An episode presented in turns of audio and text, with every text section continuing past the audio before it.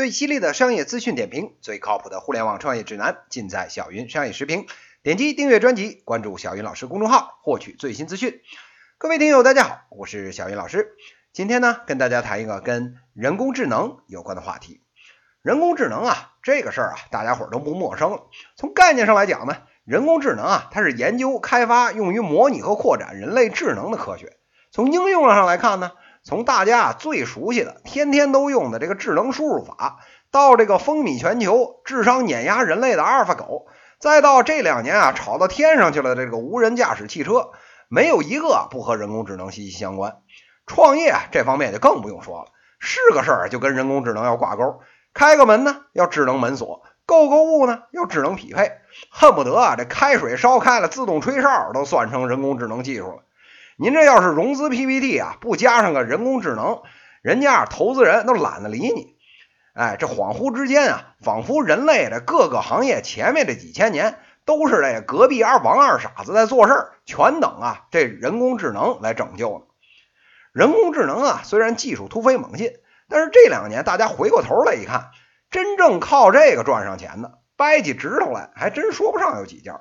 特别是啊，这两年新创业的，打着人工智能旗号做终端用户业务服务的这些企业，要不是靠着背后资本那俩臭钱顶着，早就赔的裤子都穿不上了。这么牛逼的技术，这么有前景的事业，怎么一落在地面上就干不成事儿呢？小云老师觉得呀，您在别处赚钱，咱先不说。要赚终端用户这兜里的块儿八毛的，哎，真就是不那么容易。这里面的道理啊，听小云老师给您唠了。这首先呢是技术不高，好事儿变坏事。这 C 端用户的生意啊，是互联网所有生意里面最难搞的几种生意之一。客户呢又多变又没耐心，还他喵的特别事儿妈。您但凡这个功能不好用，人家分分钟就扔沟里闪人了。所以啊，您技术过关还行。技术没到啊，最好别一天到晚出来到用户那边丢人现眼去。举个例子啊，苹果的这个人工智能语音系统 Siri，大家伙啊都应该知道。人家说了，Siri 的定位呢是智能助手，聪明着呢。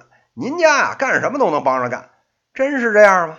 哎，我看未必。比方说啊，您想用 Siri 买这个四斤馄饨，哎，这可就要了亲命了。这北方人还行，您这要是南方人。舌头一打岔，四和十没分清楚，您这还满头大汗呢？C 不是啊？这 Siri 就来一句，我不明白您在说什么，一句话就给您怼回去了。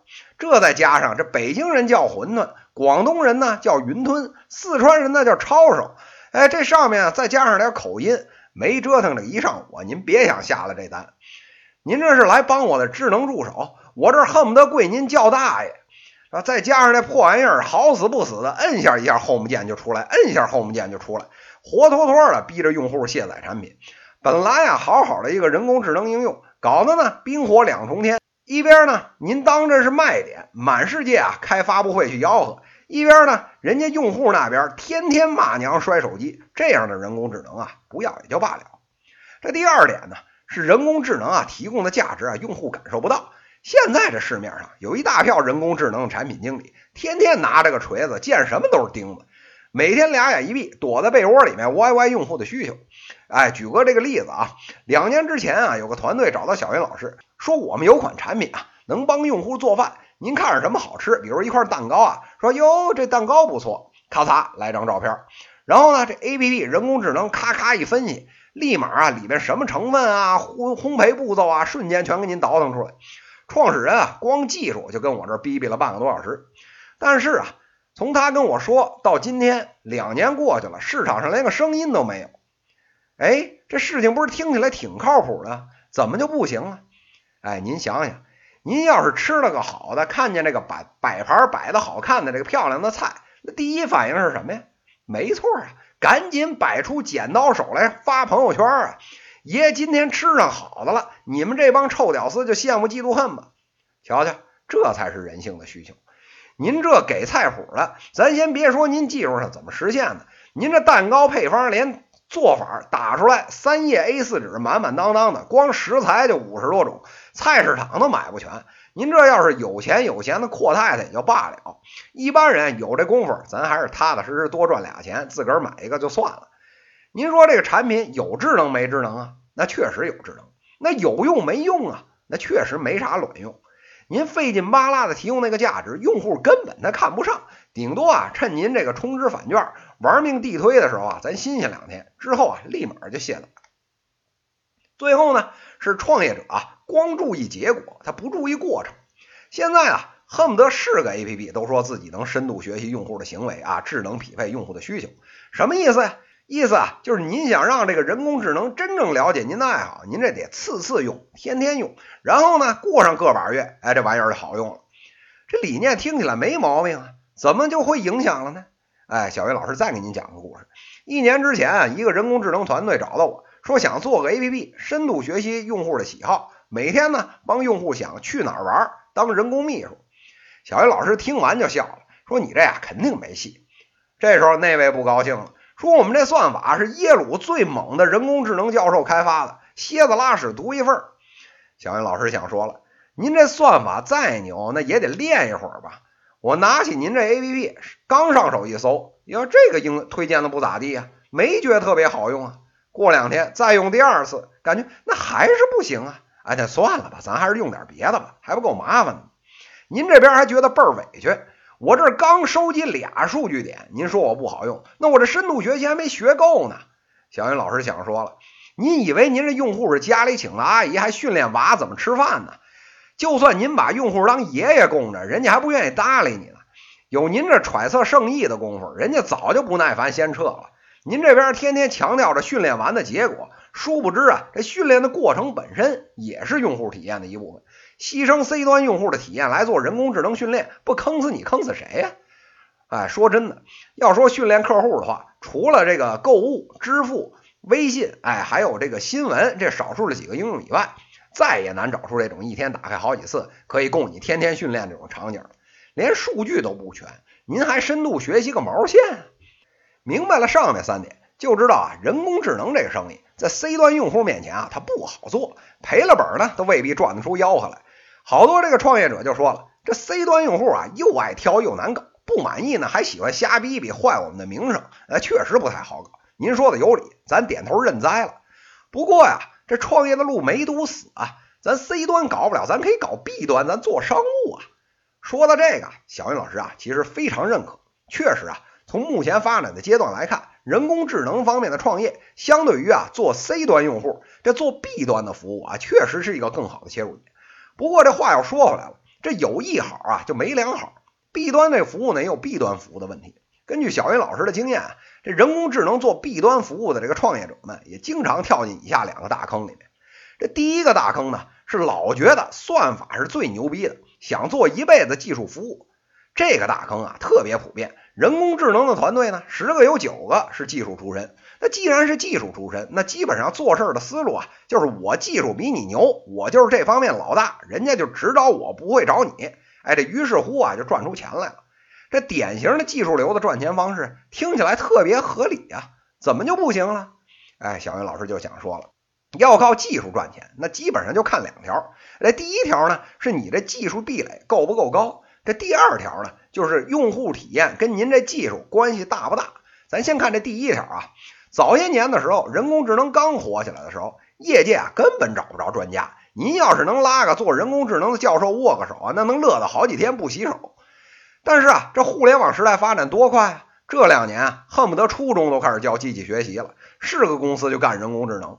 国外的这个谷歌，国内的百度，纷纷啊都把自己的技术做了开源处理。什么叫开源呢？就是不要钱随便用。原来我这技术团队水平有限，吭哧吭哧做了个东西，效果啊能打六十分就不错了。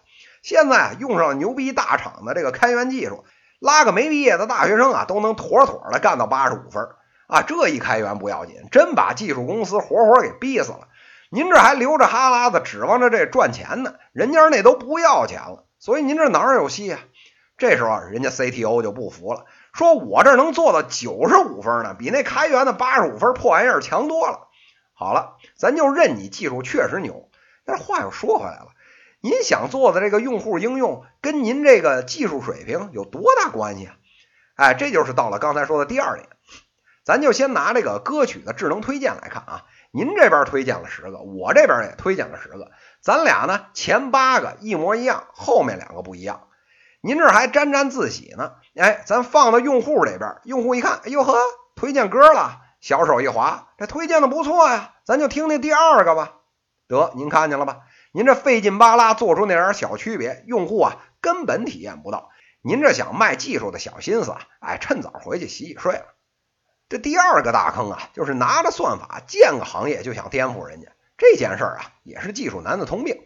前一阵子有个团队找到小云老师，说我们这儿啊有个人工智能算法，能在直播的时候啊自动给主播磨磨皮儿啊、增个白啊、加俩兔子耳朵啥的。团队这个创始人说啊，这是我们颠覆性的技术，准备呢靠这个做直播平台。现在直播不都是要长得好看的吗？我这平台长得丑的来了，一样可以做直播。这主播的数量啊，肯定直接乘以十，生产力呢爆表，颠覆这个直播行业就指日可待了。小云老师就笑了：“您听说过这个东洋的三大邪术吗？哎，这就是日本的化妆术、韩国的整容术，加上我朝的这个 PS 术。没有您这人工智能之前，人家直播平台不是照干吗？别管咱有多丑。”靠着这东洋的三大邪术，什么歪瓜裂枣，咱都能给整的跟天仙似的，亲妈都认不出来。现在这直播平台，人工智能 PS 虽然不行，哎，咱人肉 PS 呀。再说了，直播这行业的门槛，长得好看只是一百件事里的其中一件，其他的才艺啊啥的，一样其实都不能缺。您这技术啊，顶多算是个补充，颠覆啊连门都没有。有人就不服了，说这技术算什么呀？那是因为不够牛才颠覆不了。您看看阿尔法狗啊，那才叫技术呢，把围棋界都颠覆了吧？哎，小云老师想说，阿尔法狗那技术确实牛，但是人家真的颠覆了围棋了吗？哎，大家都知道，这阿尔法狗啊，已经毫无悬念的把人类的第一干趴下好几次了。那是不是国家棋院就直接解散算了？那现在不是照样好好干着呢吗？哎，这马云爸爸说的好。这普通老百姓下棋呀，这全部的乐趣恨不得都指着对面下俩步臭棋。这家伙好，变得谁也干不过他了。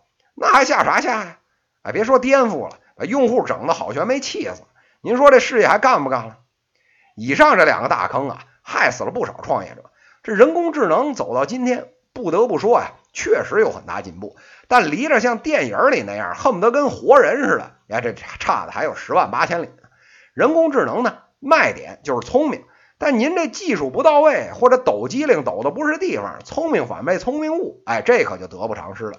纵观这整个行业，人工智能真正做出了彩的，哎，赚上钱的，一只手啊，咱都数得过来。对于呢大多数行业和团队而言，这人工智能啊，现阶段就是一个赔本赚吆喝的买卖。短期呢，要是变不了现，后面的银子呢又续不上，啊，那横竖啊都是死。所以呢，我们的各位创业者们还是想好了再往这火坑里面跳。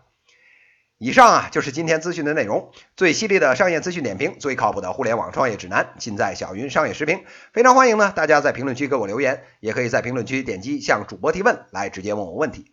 在下一期节目里，我们将聊聊跟无人超市有关的话题，敬请期待。七月二十一日，无人超市热闹还是门道？这一讲就到这里，谢谢大家。